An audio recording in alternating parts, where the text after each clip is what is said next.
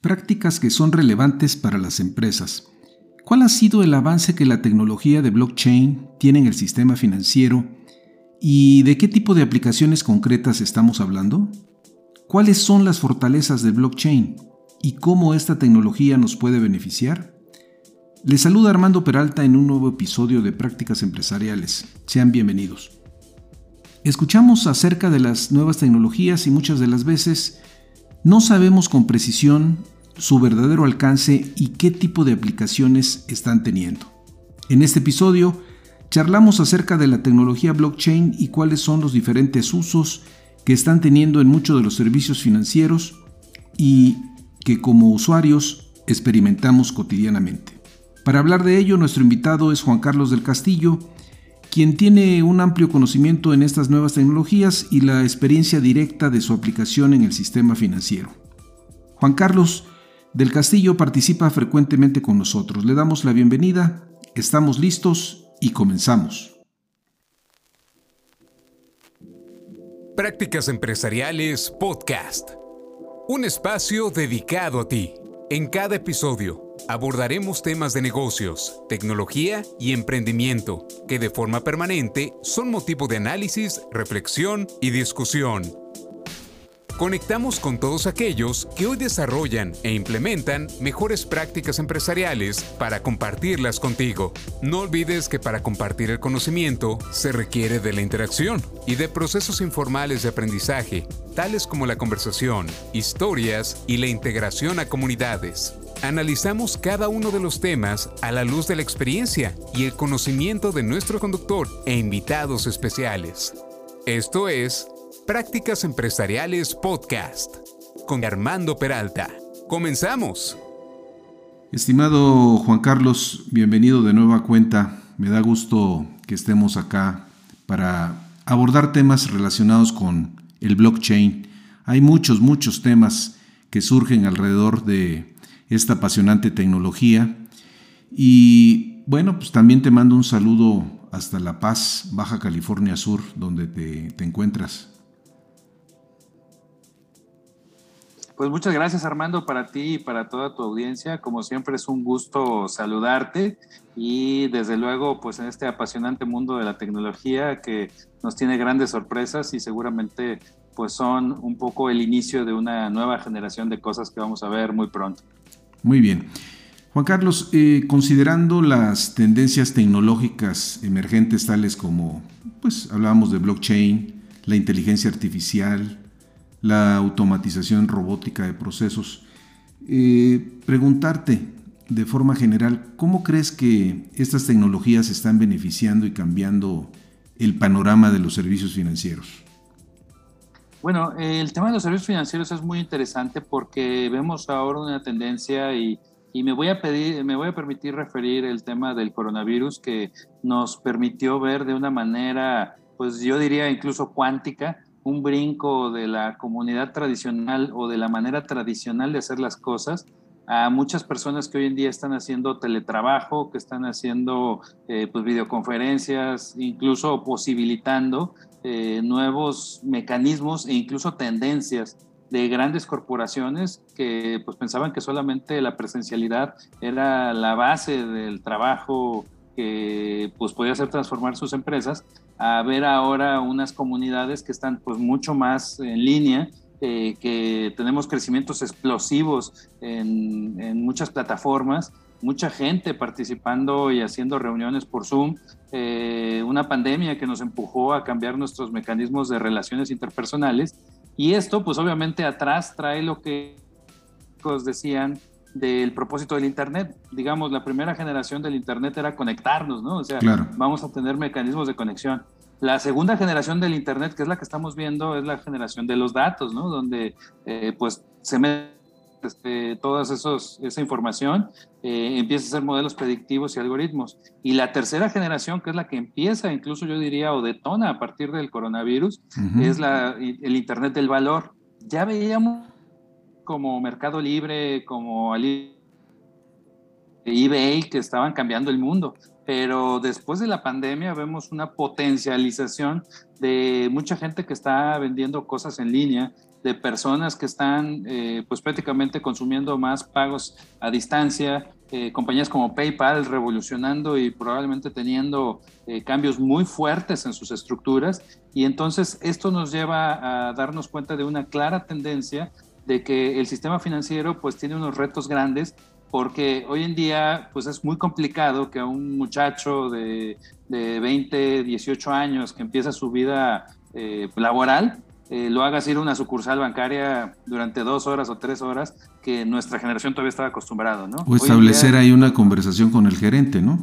Es difícil, efectivamente. Ellos están acostumbrados a un mundo inmediato, ¿no? Entonces, si las instituciones bancarias no se dan cuenta de eso, pues obviamente van a tener muchos problemas con los usuarios que hoy se identifican más por temas de comunidad, por temas de identidad, y de ahí vemos el surgimiento fuerte de muchas fintech que pues vienen a cambiar y a revolucionar este, la manera en la cual los bancos este, pues deben de tener este, sus transacciones y cómo deben de hacer y cómo deben de aproximarse a lo más importante que tienen, que son a sus usuarios. ¿no? Ok.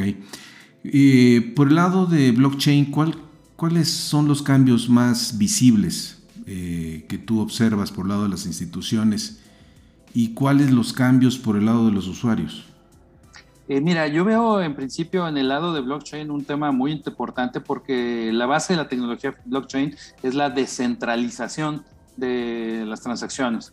¿Esto qué quiere decir? Pues que la tecnología blockchain es eh, pues prácticamente una tecnología de las más seguras que existen en el día de hoy, con un grado, digamos, muy fuerte y en muchos de los temas superior al nivel de los bancos y esto hace también que se distribuya la red, pues, pues, prácticamente se propague entre miles de usuarios, de tal suerte que el hackeo de estas eh, instancias pues es eh, muchísimo menor que la de los bancos. Al día de hoy, eh, gobiernos han tratado de hackear los sistemas de blockchain y me voy a permitir referir Bitcoin 1 porque pues ahorita después de miles de monedas más, te diría, las blockchains ya van muy evolucionadas y la versión 1 de, de, Bitcoin, para los que piensen que Bitcoin es lo más avanzado, déjenme decirles que hay eh, miles de monedas que ya tienen blockchains mucho más sofisticados. Y eh, en ese caso estamos viendo cómo el factor de innovación está rompiendo eh, muchos esquemas donde se está rehaciendo los mecanismos a partir de estas tecnologías eh, de poder traer una descentralización y que ya no tienes que gastar tanto en servidores o nubes este, que los bancos centrales tienen y que además son muy atractivas para hackers, ¿no? Donde pues hemos visto cómo hoy en día la guerra cibernética es un tema muy importante y los ataques eh, principalmente a los bancos están a la orden del día, ¿no? Empresas como Fortinet, y otras este, pues se han dedicado, Symantec, se han dedicado a reportar estos ataques y los puedes ver en tiempo real, ¿no? Y hay países completos que atacan directamente el servidor de un banco en algún lugar del mundo y esto hace que pues sea un tema a, reflexionar, ¿no? Eh, por ejemplo, vemos aquí en México la Torre Bancomer y tiene miles de personas dedicadas a administrar este, simplemente los sistemas de seguridad, ¿no? Una moneda electrónica se administra con 30 entonces, ahí tienes una gran diferencia. Una gran diferencia en cuanto a los temas de administración, en cuanto a los temas de número de personal que tienes. Los servicios que están ofreciendo las monedas electrónicas están más enfocados a servicios autónomos, donde el usuario básicamente certifica y hace sus transacciones de manera directa y los bancos estarían participando de una manera lateral o colaborativa con los mecanismos que se están creando para poder digamos, hacer una red mucho más fuerte y más global, ¿no? Las monedas electrónicas se brincan las fronteras, los bancos tienen limitaciones fronterizos. La regulación en monedas electrónicas es muy incipiente, la regulación bancaria es muy alta. Entonces, creo que se va a dar un, un tema de una simbiosis en el tema de los bancos. en el tema de los usuarios, este, yo creo que el usuario, pues particularmente las nuevas generaciones, estamos viendo cómo está cambiando, o sea, ya no es tan sencillo sacarlos del celular, ¿no? O sea, no veo a un muchacho escribiendo un cheque y pagándolo y luego yéndolo a cobrar y endósalo aquí y fírmale allá y fórmate tres horas. Eh, créanme, el usuario se está haciendo inmediato y todos sabemos que vamos a ir al, uso del celular, ¿no? No, y en ese sentido la pandemia ha sido un detonador para avanzar más en, ese, en esa línea, ¿no? Ahora, eh, de nueva cuenta, hablando de la banca, este, si revisamos temas que se relacionan con, por ejemplo, con la operación de créditos, la protección de la información que es tan importante, la presentación de informes y datos financieros, ¿Puede la tecnología de blockchain facilitar estos procesos y de qué forma eh, los facilitaría, Juan Carlos? De hecho, Armando, déjame decirte que esa es una de las mayores fortalezas que tiene el sistema blockchain. Tú podrías ver este, el día de hoy como usuario normal la primera transacción que se hizo en Bitcoin 1 y puedes ver todas las transacciones que se están haciendo en el mundo con un nivel de seguridad más avanzado. Es una información que se llama incluso que es pública, pero al mismo tiempo está encriptada. ¿Y qué quiere decir que sea pública y encriptada? Pareciera ser que está encontrada el, el concepto, pero no es así. O sea, básicamente si alguien mandó un Bitcoin este, en el año 2009 donde empiezan las primeras transacciones en Bitcoin, puedes ver esas transacciones. Lo único que aparece es un número de cuenta, que es el nombre, más bien el número de la cartera de identificación que mandó esa transacción. Y obviamente, pues solamente la persona que tiene las claves, las llaves de estas transacciones, pues puede saber quién es y a quién se la mandó. Sin embargo, el registro de todas las transacciones de blockchain los grandes mecanismos que trae a la mesa, este, pues es lo que le da gran poder. El otro elemento que tiene blockchain es que está diseñado prácticamente para que sin que tú tengas el conocimiento de otra persona, puedas confiar en la transaccionalidad que se está haciendo. ¿Y esto qué te quiere decir en términos prácticos? Imagínate que cuando tú mandas una transacción en blockchain, eh, básicamente hay 20 eh, computadoras, por ejemplo, en el caso de las transacciones de Bitcoin, que están confirmando tu transacción en cualquier lugar del mundo y después hacen una copia de esa transacción, la registran de una manera pública en un bloque, por eso se llama cadena de bloques, le ponen un número de la transacción anterior y luego le ponen un número de la transacción posterior. Esto es básicamente como si tú trajeras a 20 personas que confirmaron o vieron en nuestro mundo real, digamos, es lo más similar, que, que, confirmaron o vieron que tú hiciste esa transacción y escribieron esa información en la red y se queda ahí guardada en la cadena de los bloques, por eso se llama blockchain o cadena de bloques. Y de ahí esa copia se propaga o se guarda en todos los teléfonos, que son millones de teléfonos en el mundo, para poder este, verificar la transacción. Entonces esto le da una gran fortaleza al sistema blockchain y hay varios autores que le llaman la máquina de la verdad a blockchain, ¿no? Por eso vemos que ya las empresas pues empezaron a ver que las aplicaciones de blockchain no solamente son las monedas electrónicas, la moneda es una parte, pero hoy en día los sistemas de seriación, de identificación de vehículos, de identificación de partes, de aeropartes se están dando con blockchain precisamente por esta facilidad de registrar y que evitar este, precisamente el hackeo, ¿no? Las instituciones bancarias en esto, pues obviamente están desarrollando ya procesos o mecanismos que tienen que ver con blockchain y particularmente yo te diría la gran discusión que se va a dar en este siglo es quién es el dueño de la identidad virtual de la persona, ¿no? Y aquí es una discusión bastante interesante que para mí es una de las discusiones eh, más fuertes que se va a dar ahorita en esta época reciente, ¿no? Hoy podemos ver cuando el banco es dueño de tu información financiera este, y ellos te quitan tu tarjeta de crédito, pues ¿quién era tu identidad? ¿Tú o tu tarjeta de crédito, ¿no? Entonces, pareciera ser que hay una línea muy delgada entre saber pues si el dueño de la información es el banco o soy yo, porque pues prácticamente tiene un registro de todos tus datos, a dónde vas, dónde pagaste, a quién le pagaste. ¿Es legal tener esa información? ¿Es legal analizar esa información? ¿Es legal que esa información que le hemos estado regalando a los bancos este, la mantengan? Eh, ¿Qué cuidados deben de tener con esa información? Entonces, estas grandes preguntas que se están haciendo ya no solamente en México, sino en todo el mundo, eh, pues es algo que los bancos tienen que reflexionar. Y blockchain lo que hace es regresarle a la persona el derecho de ser dueño soberano de su identidad y permitirle a un banco, si yo te autorizo, que tenga acceso a ciertos datos que le permitan cumplir con su función pública y obviamente este, darme el servicio que yo necesito, que es la administración de mis recursos. ¿no? Entonces, el tema de identidad, yo creo que es algo que en blockchain es una gran solución. Al día de hoy no te puedo decir es la solución, pero sí es una de las que se ve eh, más avanzadas en el mundo para poder mantener este, pues salva la información que tú eh, debes de tener sobre tu persona y sobre tu identidad digital, que les digo, hoy en día es un tema a discutirse y que se va a utilizar en básicamente todos los servicios de identificación de plataformas, correo electrónico, teléfono, Netflix y todas las cosas que, vamos a estar participando en la red. Coincidimos en que la tecnología sigue avanzando y que las aplicaciones, y en esta ocasión que estamos hablando del sector bancario o financiero, pues han ido ganando terreno. Pero aquí me surge la cuestión en términos de, todavía hay una gran este, eh, ignorancia en, en términos del manejo de estas nuevas tecnologías, de cómo aplican ¿A quién le corresponderá en todo caso hacer la evangelización con la llegada de esta nueva cultura, Juan Carlos?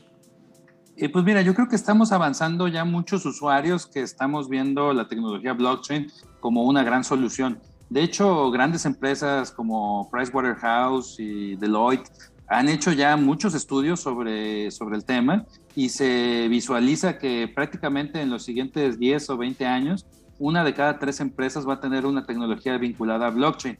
El propio MIT ha mencionado que es una de las 10 tecnologías que vienen en el mundo. Y esto te habla de la fortaleza que tienen los sistemas descentralizados como una solución a un creciente mundo demandante de recursos inmediatos, donde la capacidad de instituciones financieras se puede caer de repente por cuestiones de tráfico en la red. Obviamente hay muchos cuestionamientos que se hacen hoy en día al tema de Bitcoin, por ejemplo, por el tema del consumo energético. Sin embargo, te puedo decir que al día de hoy hay blockchains que son mil veces más eficientes energéticamente que Bitcoin 1. Eh, entonces, lo que estamos viendo es el mercado blockchain está creciendo porque te deja también, al ser un código libre, te permite programar este, aplicaciones y lo que está sucediendo en el mundo es el código de blockchain al ser libre permite que miles de personas puedan entrar, desarrollar una aplicación para el sector financiero o cualquier otro sector y empezar a generar este contenido con, este, con estos desarrollos, con lo cual hoy en día el mercado de talento, te puedo decir que yo en la experiencia que tengo de aproximadamente el año 2015 para acá, he visto la gran evolución plataformas eh, tradicionales desde Bitcoin 1 a la sofisticación tecnológica que tienen hoy en día estas plataformas, donde pues empresas gigantescas están diciendo que vale mucho más la pena empezar a hacer mis pruebas en tecnología blockchain, porque ya el sector empresarial ya sabe que existe, o sea, ya está ahí. Y el sector este, gubernamental está, oye, espérame tantito, no lo entiendo, necesito regularlo. Entonces yo creo que es un tema que se va a ir dando de manera natural y te lo voy a poner con un símil que conocí muy bien hace unos años. Eh, cuando yo empecé en, este mercado de las telecomunicaciones, porque yo soy, me gusta mucho el software, las telecomunicaciones, el sector financiero, recientemente, que creo que van a converger en, un próximo tiempo. Eh, yo empecé con una plataforma que se llamaba Skype o Skype y llegábamos a ofrecerlos a los hoteles y les decíamos, oye, esto es mucho más barato, haz una videoconferencia y todo llegué a, los, a, las gerencias de los hoteles a ofrecerles servicio para que hicieran videollamadas de, pues, con sus usuarios, ¿no? Y entonces este, llegaban y me sentaban con la, gente pues, de finanzas o con la gente del sector tradicional y les explicaba esto que era una videollamada y que era esta tecnología que venía por, por voz sobre IP y todo. Y me decían, oigan, este, háblenle al gerente de seguridad y acompañen al señor a la puerta porque este, me está proponiendo cosas ilegales, ¿no? Estamos hablando cosas de, te estoy hablando de, de, hace 15 años cuando pues estaba el dominio pleno de una compañía telefónica nacional muy importante. Y entonces le decían a la gente, no, no, no, eso del Skype es muy malo, es terrible. Y hoy en día te puedo decir que pues básicamente este, el propio coronavirus nos empuja para allá y vamos viendo cómo eh, el propio mercado se está dando cuenta de que eh, pues prácticamente es una tecnología que llegó para quedarse. En el caso del blockchain creo que va a ser lo mismo. Eh, la evangelización va a venir del sector empresarial, va a venir del sector gubernamental, va a venir desde los usuarios, va a venir desde los jóvenes y poco a poco van a ir ganando espacios. Obviamente, el tema que retiene siempre todo, como te decía, yo en, en unos años he visto una evolución diametral en cuanto a los temas de blockchain, porque les digo, ya vamos en varias generaciones avanzadas de los blockchains modernos y la legislación todavía está discutiendo blockchain 1 y pensando que todavía solamente Bitcoin es el blockchain. Muy bien. Eh, en la medida en que la banca se transforma con la llegada de, pues de estas nuevas tecnologías que estamos comentando, ¿cuáles son los efectos que tú observas en torno a la comunidad empresarial? Eh, pues mira, yo creo que hay un gran apetito pues, de la comunidad empresarial por entender en principio qué es la tecnología blockchain, cómo les puede ayudar a sus negocios a, crecer, a meterse o insertarse en un mercado moderno, en un mercado cambiante, en un mercado conectado. Entonces creo que desde el sector empresarial hay muchas dudas y sí hay mucha voluntad de empezar a conocer las aplicaciones blockchain el sector financiero cauteloso porque eh, pues yo aprendí hace tiempo cuando empecé a, precisamente en temas de los desarrollos de monedas electrónicas y todo esto que hice durante mucho tiempo eh, pues me empecé a acercar al sector financiero precisamente para decir, oigan, pues vamos a cambiar, esta es la nueva tecnología, esto es lo que viene, ¿no? Y entonces eh, me acerqué con unos amigos y me dijeron, mira, en el sector financiero hay tres cosas que son muy importantes. La primera es el compliance. La segunda es el compliance y la tercera es el compliance. ¿Qué quiere decir? Las reglas que tienes que seguir en el sector financiero para poder este, avanzar y no caer en un delito, ¿no? Entonces creo que estas son la, esta es la gran discusión que se da incluso al interior de los bancos y al interior de, otras instituciones, o sea, ya no nada más los bancos, ¿no? Hay sofipos o fincos, uniones de crédito que están siendo en la medida más agresivos, pero pues de repente llegan con sus áreas de, les digo, de cumplimiento y el de cumplimiento dice, no, no, no, eso es del demonio, eso es para lavar dinero. Entonces, digo, creo que ahí es donde... donde quizás, se, ha, quizás se ha atorado un poco el tema, ¿no? Sí, porque uno, el, el agente de, de, desarrollo de los bancos, créeme que tiene muy claro que eh, Netflix está cambiando la televisión y saben que es una amenaza real que este, está tomando cada vez más usuarios. Los bancos saben lo mismo, lo entienden y saben que están en un proceso de adopción gradual de la tecnología y si bien nunca van a desaparecer como bancos, eh, saben que eh, blockchain llegó para quedarse. Sin embargo, la gente de compliance dice, oye, no, no, no, si, si tu área de innovación quieres meter eso, necesitas demostrarme que, y te avientan pues toda la, la, carpeta de cosas que tienes que hacer, ¿no? Ahí es donde creo que se detienen las instituciones financieras. Ahora, ¿tú crees que sería válido afirmar que, pues que quizá hemos exagerado y quizá nuestro entusiasmo también sea mayor en cuanto a las reales posibilidades de blockchain en cuanto a su funcionalidad? ¿En qué etapa de madurez realmente estamos ubicados este, en, este tema de blockchain? Eh, pues mira, yo te diría que este, y yo soy un lector ávido de, estos temas de tecnología, ¿no? Y te puedo decir que eh, blockchain solamente es la primera parte de un rompecabezas más grande que es eh, ver el mundo en tiempo real, ¿no? O sea, el sueño, incluso yo, yo, yo como economista de formación te diría, eh, gran parte de la economía del mundo se hace por modelos estadísticos pero la conectividad hoy en día nos permite prácticamente empezar ya a censar este, y tener más fuentes de datos en términos reales. Y es una gran necesidad hoy de las grandes compañías como Google, Amazon todas estas, depositar los datos de una manera segura y la otra es que no se borren. Entonces, blockchain es una herramienta que por sus niveles de seguridad te permite que depositar esos datos ahí y que mantengas esos datos de manera permanente y el día de hoy es una de las maneras más fuertes que tienen para poder este, pues mantener íntegros esos datos y esas fotografías que tienes que ir haciendo en el caso de, de, la estructura de megadata y otras cosas que se están dando. Ahora, el nivel de evolución de blockchain, te digo, yo he visto cosas que, eh, pues te podría hablar en el tema de, de las primeras blockchain que veías, que eran unas proof of work, donde hacías una minería intensiva en, trabajo, donde le metías mucho poder de cómputo y todo. Los modelos actuales este, son muy ligeros, muy rápidos, eh, que compiten ya básicamente a un nivel todavía no a la velocidad de, una, de un conmutador de transacciones financieras, pero ya una velocidad, digamos, suficiente para una pequeña entidad financiera. Entonces, eh, cada día eh, cientos de miles de personas están avanzando y creando nuevos elementos, por lo cual el crecimiento de la tecnología blockchain es exponencial y el crecimiento de muchas otras tecnologías está siendo gradual como lo había sido siendo anteriormente, ¿no? Podríamos entonces decir que la tecnología de blockchain es ideal para aplicaciones bancarias y las fintech. Totalmente, yo diría es este incluso creo que va a haber una convergencia natural de los procesos y creo que también viene mucho por el lado de la innovación. Eh, básicamente eh, estás hablando hoy en día del mercado del crowd knowledge, ¿no?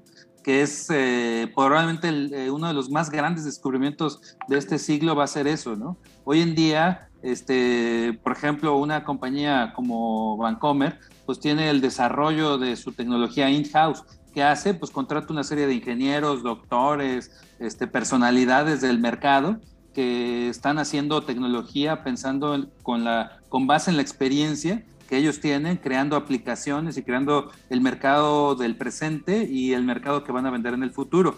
Sin embargo, la tecnología blockchain, por su parte, es una tecnología de código abierto, donde un muchacho que nació en Somalia, que es un talento natural este, y que logró descubrir y ver lo que millones de personas no vieron, puede programar algo que es igual de competitivo que lo que desarrolló todo el área de Bancomer.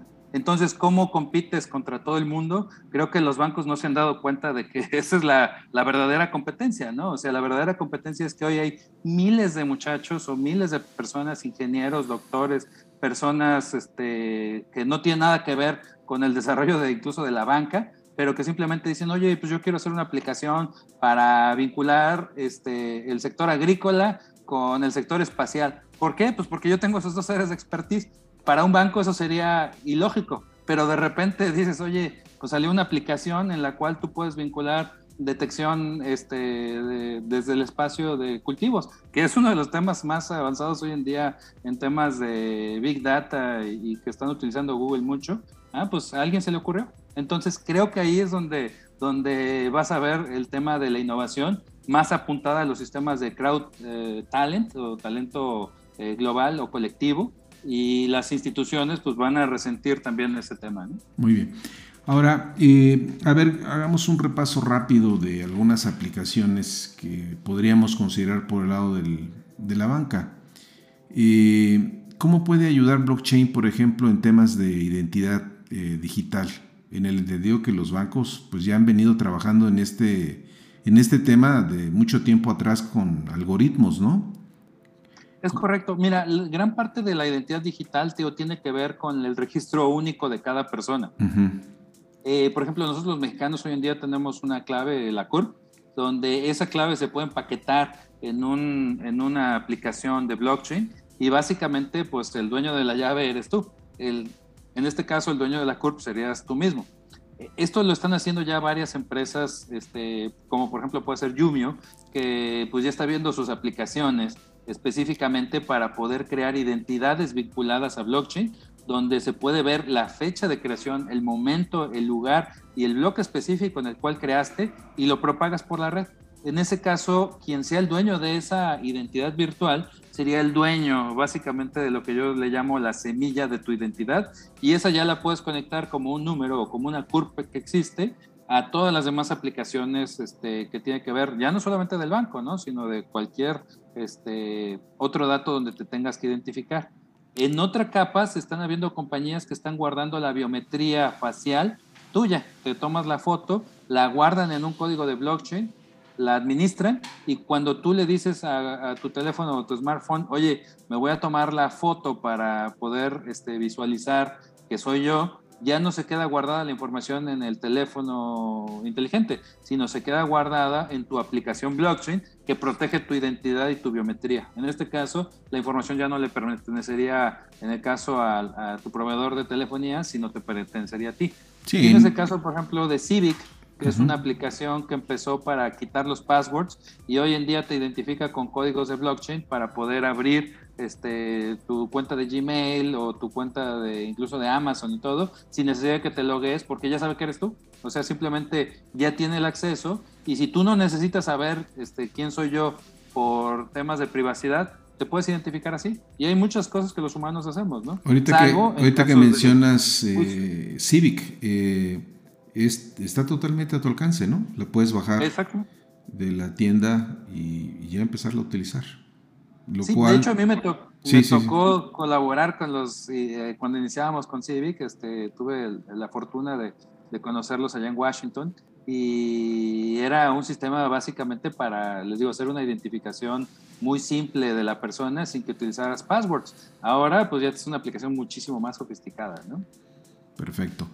Otro tipo de aplicación que pareciera ser pues muy evidente la utilidad, ¿cómo aplicaría blockchain en el flujo de divisas? Eh, bueno, eh, incluso ya ahorita eh, hay pruebas este, que se están haciendo por varias instancias para poder hacer monedas electrónicas estables y con esas mandar remesas.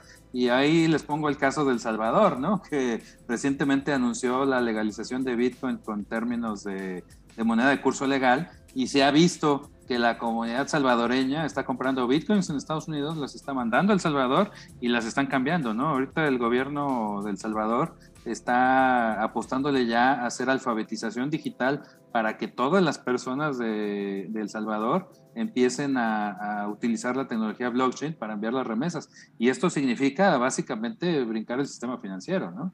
Es comprar las remesas, las bitcoins en Estados Unidos, mandarlas al Salvador y utilizarlas en El Salvador para pagar ya cualquier cosa, ¿no? Entonces, son casos, este, pues les digo que sí eh, ya son casos reales. Y como este, ya anunció Panamá y ya anunció Colombia, que están ya estudiando también el tema de, regularizarlos, precisamente porque gran parte de su economía se basa en las remesas. ¿no? bueno, y México no canta mal las rancheras, ¿no?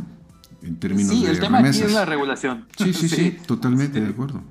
Ahora, en materia de inversiones y préstamos, ¿qué tipo de soluciones se podrían desprender de la tecnología de blockchain?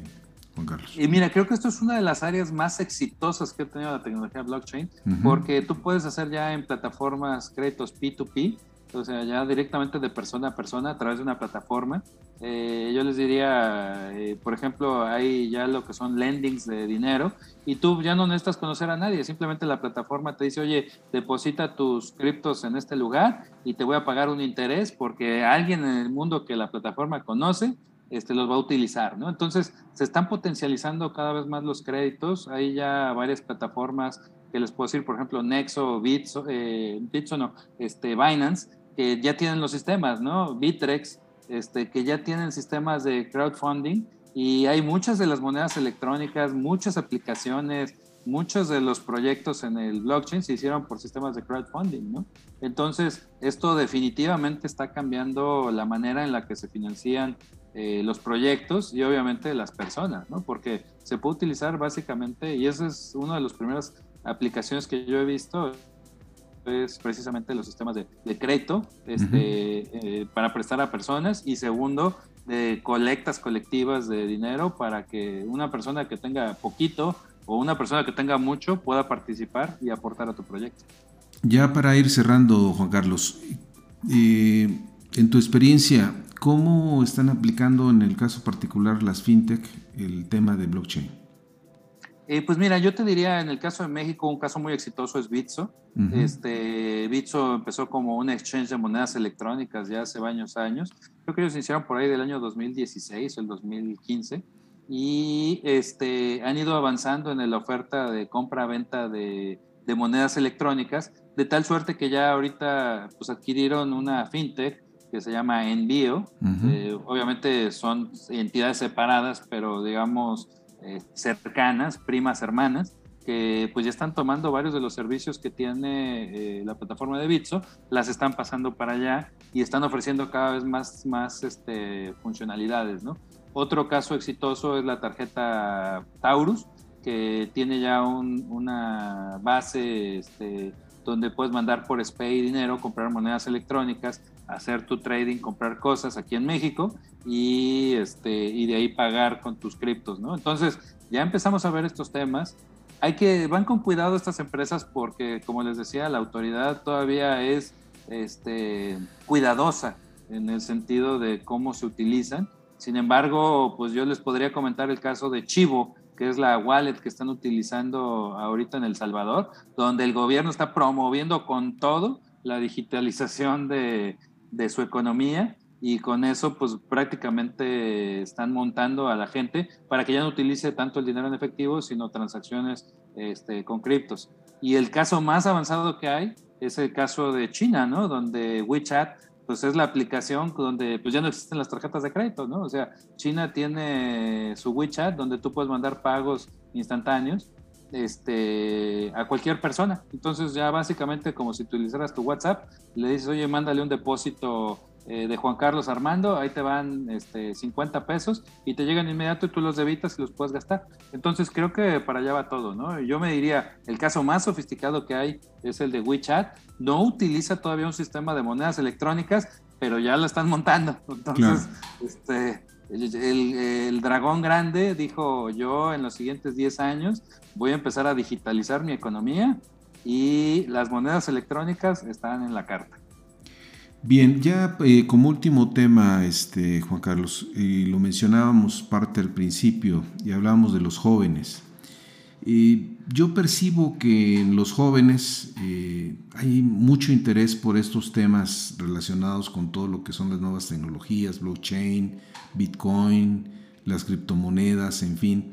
¿Cuál es tu mensaje ahí eh, para ellos en términos de cómo irse incorporando y tomar un mayor conocimiento de estos temas? Eh, pues mira, la primera sugerencia que yo les haría es que ubiquen muy bien dónde se están enrolando al tema de las monedas electrónicas. Como sabes también, eh, y es algo que lastima a la comunidad, hay empresas que son fraudulentas que dicen que te venden monedas electrónicas y no venden monedas electrónicas. Son pirámides que nada más te enrolan y te hacen gastar tu dinero y perderlo porque desaparecen. Entonces mucha gente dice, oye, a mí me hicieron fraude con monedas electrónicas. Le digo, no, te hizo un fraude una compañía este, fraudulenta piramidal que no te hizo el fraude de la moneda electrónica. Fueron aquellos que ni tenían monedas electrónicas. Se puso el ropaje de criptomoneda te puso el ropaje de criptomoneda y son personas muy hábiles que te dicen, oye, métete a la minería o métete a eso. No es cierto, o sea, revisen muy bien. Eh, yo les diría, utilicen herramientas como, yo siempre uso CoinMarketCap, principio para ver si la moneda existe y es una moneda real. Eh, si no está ahí, créanme, es difícil que sea una moneda confiable, ¿no? Yo de entrada, si no está en CoinMarketCap, ni siquiera me acerco, me han venido a ofrecer N plataformas que me dan rendimientos de 100 mil, 200 mil pesos si depositas 10 mil y créanme, nunca salen bien esas cosas, ¿no? El dinero gratis este, es muy difícil obtenerlo así, con monedas electrónicas o sin monedas electrónicas, ¿no? Este, punto número uno. La dos, yo les diría, entren a aplicaciones como CoinMarketCap y empiecen a ver ahí las casas de cambio. Ahí es donde se pueden empezar a enrolar, eh, pueden ver tutoriales, ahí mismo vienen información sobre las comunidades, enrólense en las comunidades de las monedas electrónicas. Eh, yo les recomendaría de la moneda 1 a la 50 de CoinMarketCap, si se afilian a ellas van a aprender, pueden preguntar, hay miles de personas que están en cualquier lugar del mundo y que les pueden dar asesoría y súbanse directamente a comprar las monedas sin que pasen por intermediarios este, fraudulentos. Pues muchas gracias Juan Carlos, como siempre. Eh, hay muchos temas todavía para seguir eh, comentando. Y nos veremos en futuros eh, episodios y un saludo hasta, hasta La Paz. Muchísimas gracias Armando, a ti y a toda tu comunidad y espero que se enrolen con las monedas. Ahorita tenemos un spread de Bitcoin interesante. Este, para los que están o estamos siguiendo el tema, les puedo decir que una Bitcoin empezó costando .0001 dólar y el día de hoy tenemos una Bitcoin de 48 mil dólares. Entonces, créanme, este, algo ha pasado ahí. Un gran negocio. Sí, eh, a mí me tocó comprar las, mis primeras Ethereum en 20 centavos de dólar y el día de hoy andan pues rompiendo la barrera de los 3000, ¿no? Andan 2500. Entonces, hay proyectos muy interesantes como Cardano, como eh, Solana, que les recomiendo ampliamente, ¿no? Métanse en las monedas, apansionense con el tema y hagan sus compras seguras con las herramientas que tienen disponibles, ¿no? Y aprendan mucho. Muchas gracias. Nos vemos en el siguiente episodio. Muchas gracias a ti, Armando, y a tu comunidad. Hasta luego.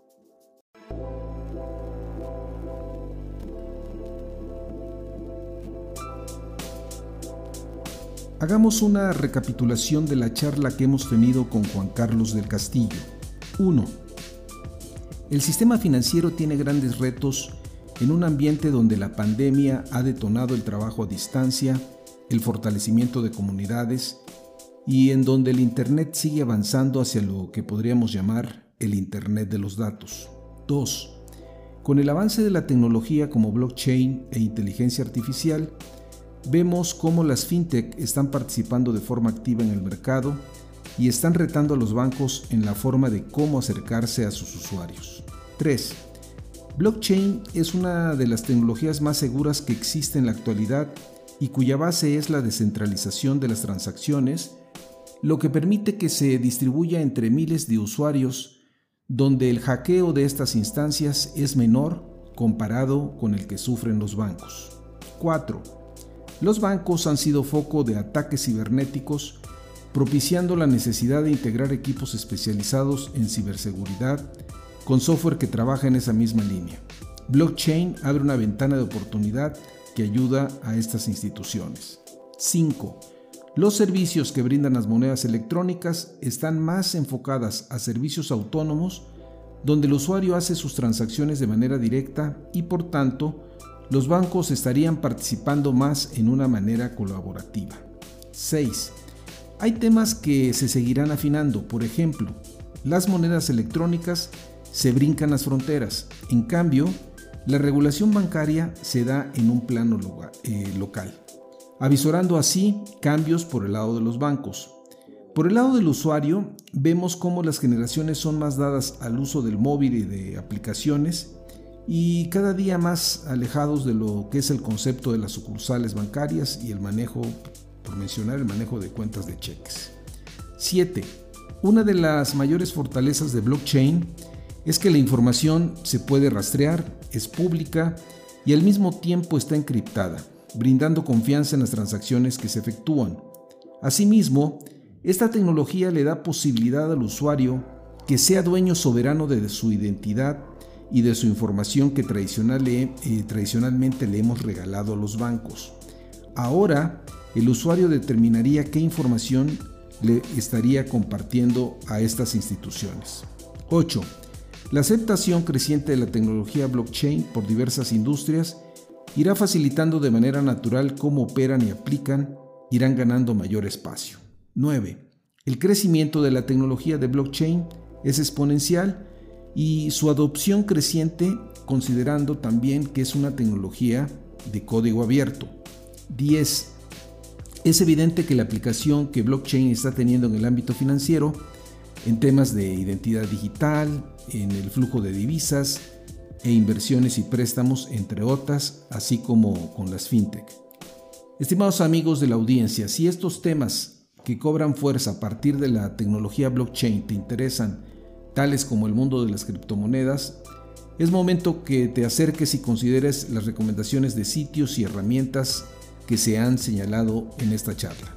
Finalmente, Estimados amigos de la audiencia, no olviden que si tienen interés en enviarnos algún mensaje, lo pueden hacer en la siguiente cuenta de correo, prácticasempresarialespodcast.com o bien si les ha gustado este podcast, hagan clic en seguir. Nos escuchamos en el siguiente episodio.